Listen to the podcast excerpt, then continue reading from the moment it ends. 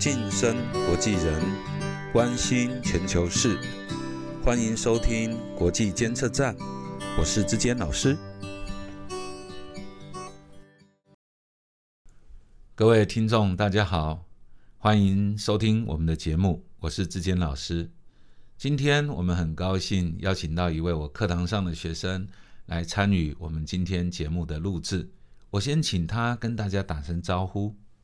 大家好，我叫方启，今天很高兴可以有这个机会，从学生的角度向志坚老师发问。好，希望大家会喜欢这样的形式。那方琦，你替我们带来什么样的问题呢？我今天想要跟老师探讨的问题就是，我最近听到了一部电影，它叫做《游牧人生》，英文是《Nomadland》。然后它的背景好像是在讲述金融风暴后，有一群人原本从有稳定的经济来源，然后变成了一群无家可归的人。然后老师知道这一部电影吗？是的，我略知一二哈。这个电影的背景是二零零八年美国的一个金融危机，又叫做次贷风暴哈。次贷就是房地产呢贷款了一次之后，又再做第二次或第三次的贷款。在台湾叫二胎啦，哈，或三胎这样的贷款，那为什么会这样呢？就是因为为了要让大家都能够买得起房子，或者甚至是不用自备款就可以买房子的情况之下，所以美国呢发展出这样的一个制度，让譬如说一千万的房子，你可能只要准备个五十万，甚至连自备款都不用，你就可以贷款好几次，然后买到一个房子。让当大家都能够买得起房子的时候。那么房地产就会一片欣欣向荣，那表现出来好像经济很好，很多人都赚了钱。可这其实是一种虚胖，因为房地产本身并没有实质的，没有太大的实质的这种经济上面的效益。那它是一个因为有限的市场，它被推升了，被很多的货币，被很低的利息所推升出一个一个市场。我们把它叫做一个泡沫式的容积。当这个泡沫破掉的时候，很多人可能在房价的高点上买了房子，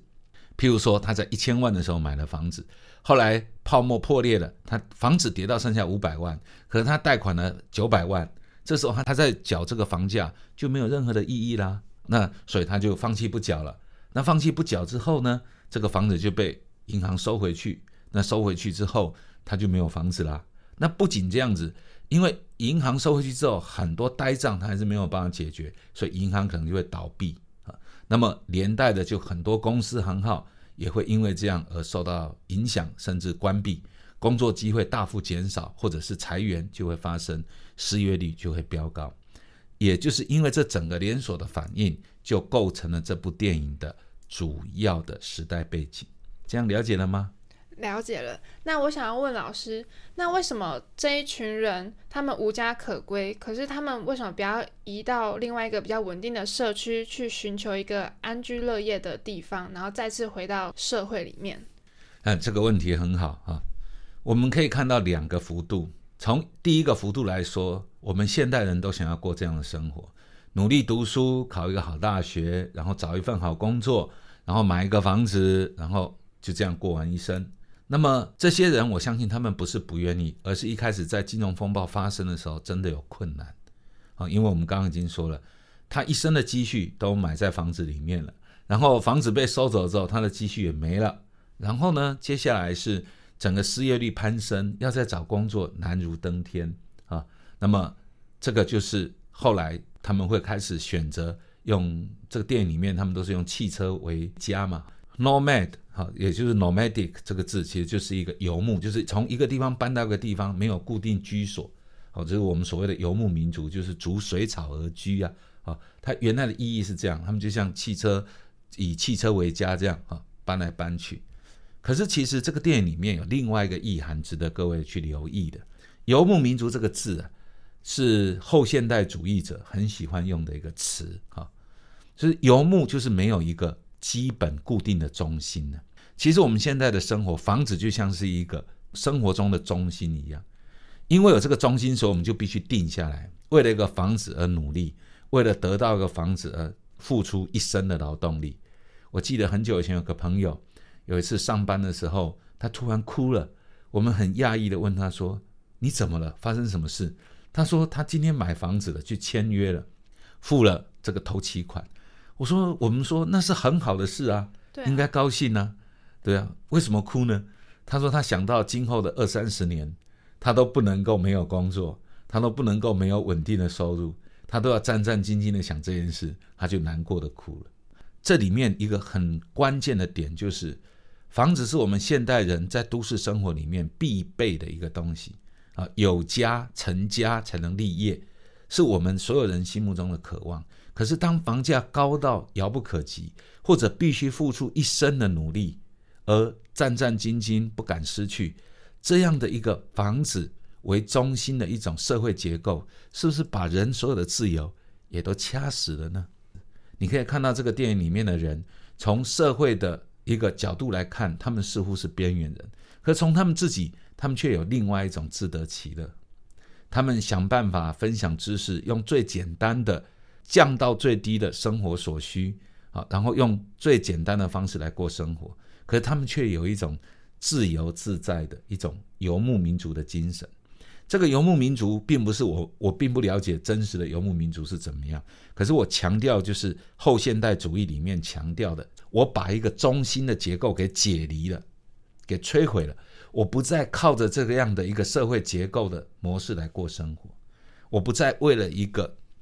防止而积极不断的努力，把我所有的生命力局限在一个社会结构里面。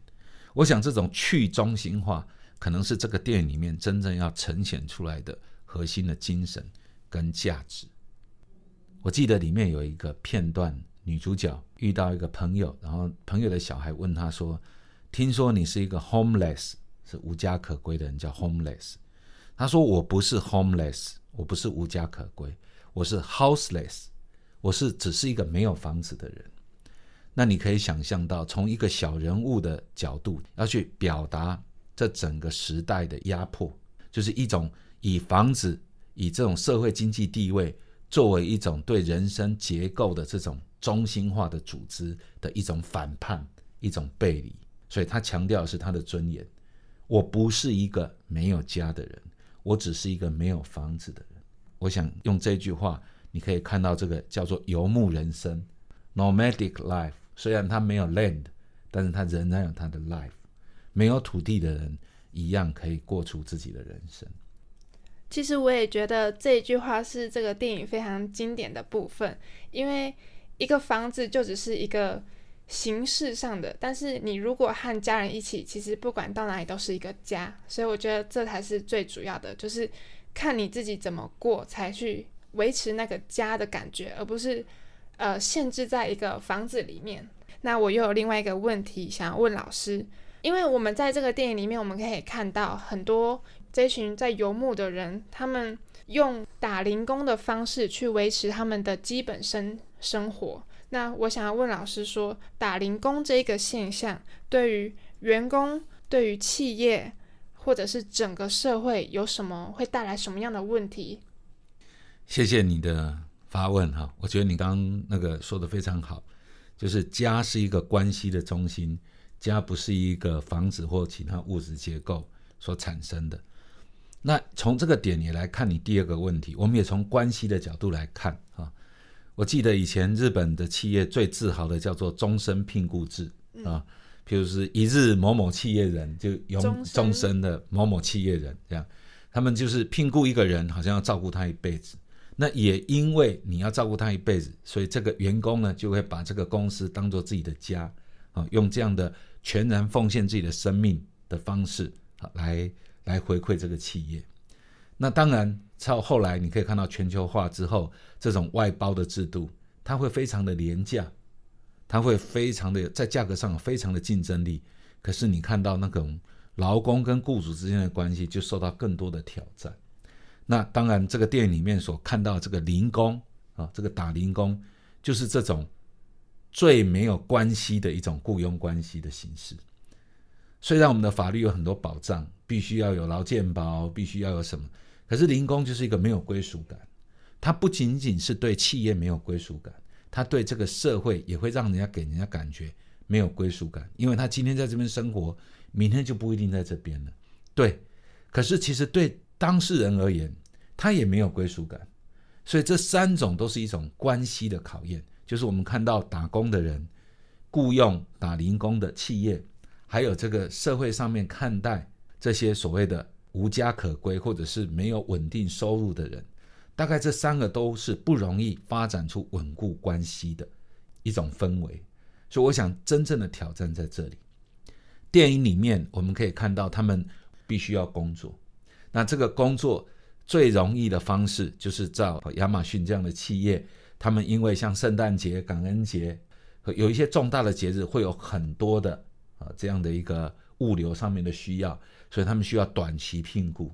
这个短期聘雇，他不需要问你是谁，他不需要问你的职业过去的职业经历。他不需要太多的你的这种个人的履历，你只要就是能够有手有脚，不要跌倒，然后能够帮他把包裹用什么样的方式啊？你也可以看到他对待他们的方式，就是有一个时间啊，有个 clock，你处理每一个包裹，你不能少于多少时间，不然就不算钱或者是怎么样的。那用这样的压力，然后就彼此对待彼此呢，就是我就是来这边赚一个短期的工作，做一个短期工作，然后赚一些钱，然后呢？这个企业也是用我就是把这一群人来短期的聘雇来应付我一个大量的工作需要，我就把他们当做机器一样的操作，让他们可以在最短的时间之内完成简单的任务，然后之后就请他们离开。但是你如果看到这个电影里面要说的是，这些人努力的想要维持自己的生活，这可不容易。我想呢，维持自己的生活并不是活下去而已，而是活的有自己的样子。他们可以不依赖这个社会，尽量不依赖这个社会，尽量不伤害这个社会的情况之下，他们过好自己的日子，这样他们会赢得他们的尊严。一个真正要过好游牧人生的人，我想他不会是一个比较容易走的路，这是我们必须要去理解的。事实上，我觉得这个电影也在表达这一点，它不是一个比较好走的路，不是一个比较容易的，他只是不想走一个被决定的路，不想走一个被宰制的路。而这个不想被决定、不想被宰制，本身更需要自己的奋斗，更需要从事这条路的人走一条人烟稀少的路。你要更多的自觉、更多的自律、更多的自制，你才能够走得好。我想我们在今天的生活中也有很多部分是进入到这种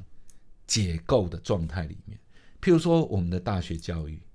我们会越来越发现，今天很多学生的学习不再以传统的课堂形式。他可能还没有想好怎么进大学，他就在大学里面他可能离开大学之后才想学习，以前这些都必须在所有的学习都必须在大学校园里面。现在你可以看到这个围墙正在解，正在被崩解。愿意学的时候，随时随地都可以学。我们看到有五六十岁的人很努力来读大学，读的比谁都认真。可是我们也看到年轻人可能在教育现场里面是荒废日子，不知所谓何来。可是我们也可以看到，很多人的第二专长、第三专长，其实是透过其他的方式。我们看到有越来越多的这种社会资源在提供给随时随地以任何身份，只要你愿意学习，你就可以透过网络、透过这种数位科技，甚至透过你的手机，你就可以达到学习的能力。用这样的方式，似乎也在进行一种教育的这种游牧民族。不晓得这样会带来什么新的发展。可是，我想这样的趋势，一样也是在告诉我们：有人给你一套结构、一套系统的时候，你应该去理解，然后善用。那如果你不愿意接受这样的知识性的，你也应该用一个更高的自制力、更高的这种自我的纪律跟更好的准备，过一个哈自我充实、自我学习的的历程。那就好像这一部电影里面说的，你要过一个游牧人生，其实你要准备的事情更多。可是你能够用这样的一种心态去去面对这种脱离中心、脱离社会结构的方式，你会得到另外一种自由，你会得到一种解放。虽然他在外表上看起来他的生活是物质条件是比较贫乏的，是比较困窘的，可是他有另外一种解放的快乐，有另外一种得到自由的喜悦。虽然整部电影，如果你仔细去看，它是有一种。压力或者是淡淡的这种忧伤，可是这个忧伤里面并不抹杀掉作为一个游牧民族的喜悦跟快乐。那听完老师的分析之后，我觉得当一个游牧民族或者是说在一个稳定的社会中生存，好像都有它的苦与乐。是的，嗯，那我也想再请教老师另外一个问题：我们在新冠疫情的这个时代备受疫情的考验，会不会让我们的社会如同二零零八年一样，经历一场风波之后，又产生了一群游牧民族呢？那我个人觉得，这个应该有类似之处，但是也有不同之处。二零零八年的美国金融风暴产生了全球性的金融危机，但是这是人祸，是人为的。以后我们会有机会专门讨论这种因为大量的货币使用、宽松政策产生的这种投机上面的这个行为，最后对一般平民的这种伤害啊，这种伤害呢？它会让一般人对于整个社会这样的金融结构产生一种厌恶跟脱离的心态，这是这种所谓游牧民族这样的一个产生的原因。当社会结构是不公义的，多多少少人们就不再想要参加这个社会结构。其实不是只有社会而已，公司制度也一样。一个不公平的公司升迁制度、评量制度、考核制度。也会让有心人或者认真工作人不再想要参加这样的公司制度，或者是不会再想要对这个公司的这个制度产生认同跟追随。但是回过头来，疫情是一个天灾，疫情考验的是我们所有的人。虽然疫情会让一些人因为经济的压力，也必须在整个社会经济结构的边缘当中苦苦生存。这些都是同样被压迫的人会有的情形，但是疫情考验的，并不仅仅是一个和制度公平性的问题，疫情考验的是所有人的关系。我们今天在新冠疫情的这种考验之下，我们所有的人际关系都受到考验。或者换个角度来说，新冠疫情会把我们已经慢慢建立在这种社会生活里面的关系。压缩到仅剩于透过数位的方式联络，这样真的好吗？虽然我们的新时代，所谓的九零后啊、八零后、九零后，很多人是活在所谓的数位时代，他们很习惯使用这种数位方式来建立人际关系。可是，其实我相信，这种数位模式的这种关系建立模式，恐怕还是需要真实生活的交流跟互动，才能够发展的好。如果我们完全失去了这种人跟人实际真实的交流互动的话，我觉得反而会有危险。从这部电影里面，我们可以看到，这些游牧民族的快乐是他们一年一度的聚会。这些游牧人聚在一起，分享他们的生活经验，分享他们自己的苦乐，分享他们自己的生活所需，甚至他们传承怎么补轮胎，怎么去哪里可以补货，怎么样可以过得更好。他们道别的时候说 “See you down the road”，他们对未来有个期盼，他们只是这个期盼是开放式的，不是控制的，不是控制在多久以后我们在哪里要见面，而是我们会在路上重新重逢，重新相遇。这种人跟人实质之间、面对面之间、生命对生命之间的真实碰触，我觉得不能够完全用数位的方式去取代，也取代不了。所以我们在新冠疫情的冲击之下，真的应该思考如何维系我们的关系。数位工具是一种方式，可是也仅只是一种工具而已。我们不能用这种工具取代了所有的人跟人的交往。我们可以用歌声，我们可以用文字，我们还可以用其他各式各样的方式来发展关系，因为人是关系的生物。即使是游牧民族，他们的关系结结构不一样，可是他们仍然试图建立深刻的生命关联。这是我们作为现代人务必要留意的。其实以年轻人的角度，这样换一个说法，就是比较有温度的在相处。对，所以我觉得建立这个关系，可能就是一种人生重要的课题。我觉得，对方琦刚刚说的，其实是很重要的。有温度的关系啊，这个温度是一个生命体才能够展现。我觉得今天很高兴能够有这个机会，用彼此的语言跟看重的东西来做交流。那我们在空中建立的关系，一定也会落实到我们的生活中。我们在生活中的关系也能够用数位的方式散播到空中。希望我们最后都能够成为一个关系圆满的生物。今天的节目就到这边结束，希望你会喜欢。谢谢各位的收听。如果你喜欢这个节目，别忘了订阅我们，给我们五颗星的支持。你们的支持是我们继续下去的动力。国际监测站，我们下次见。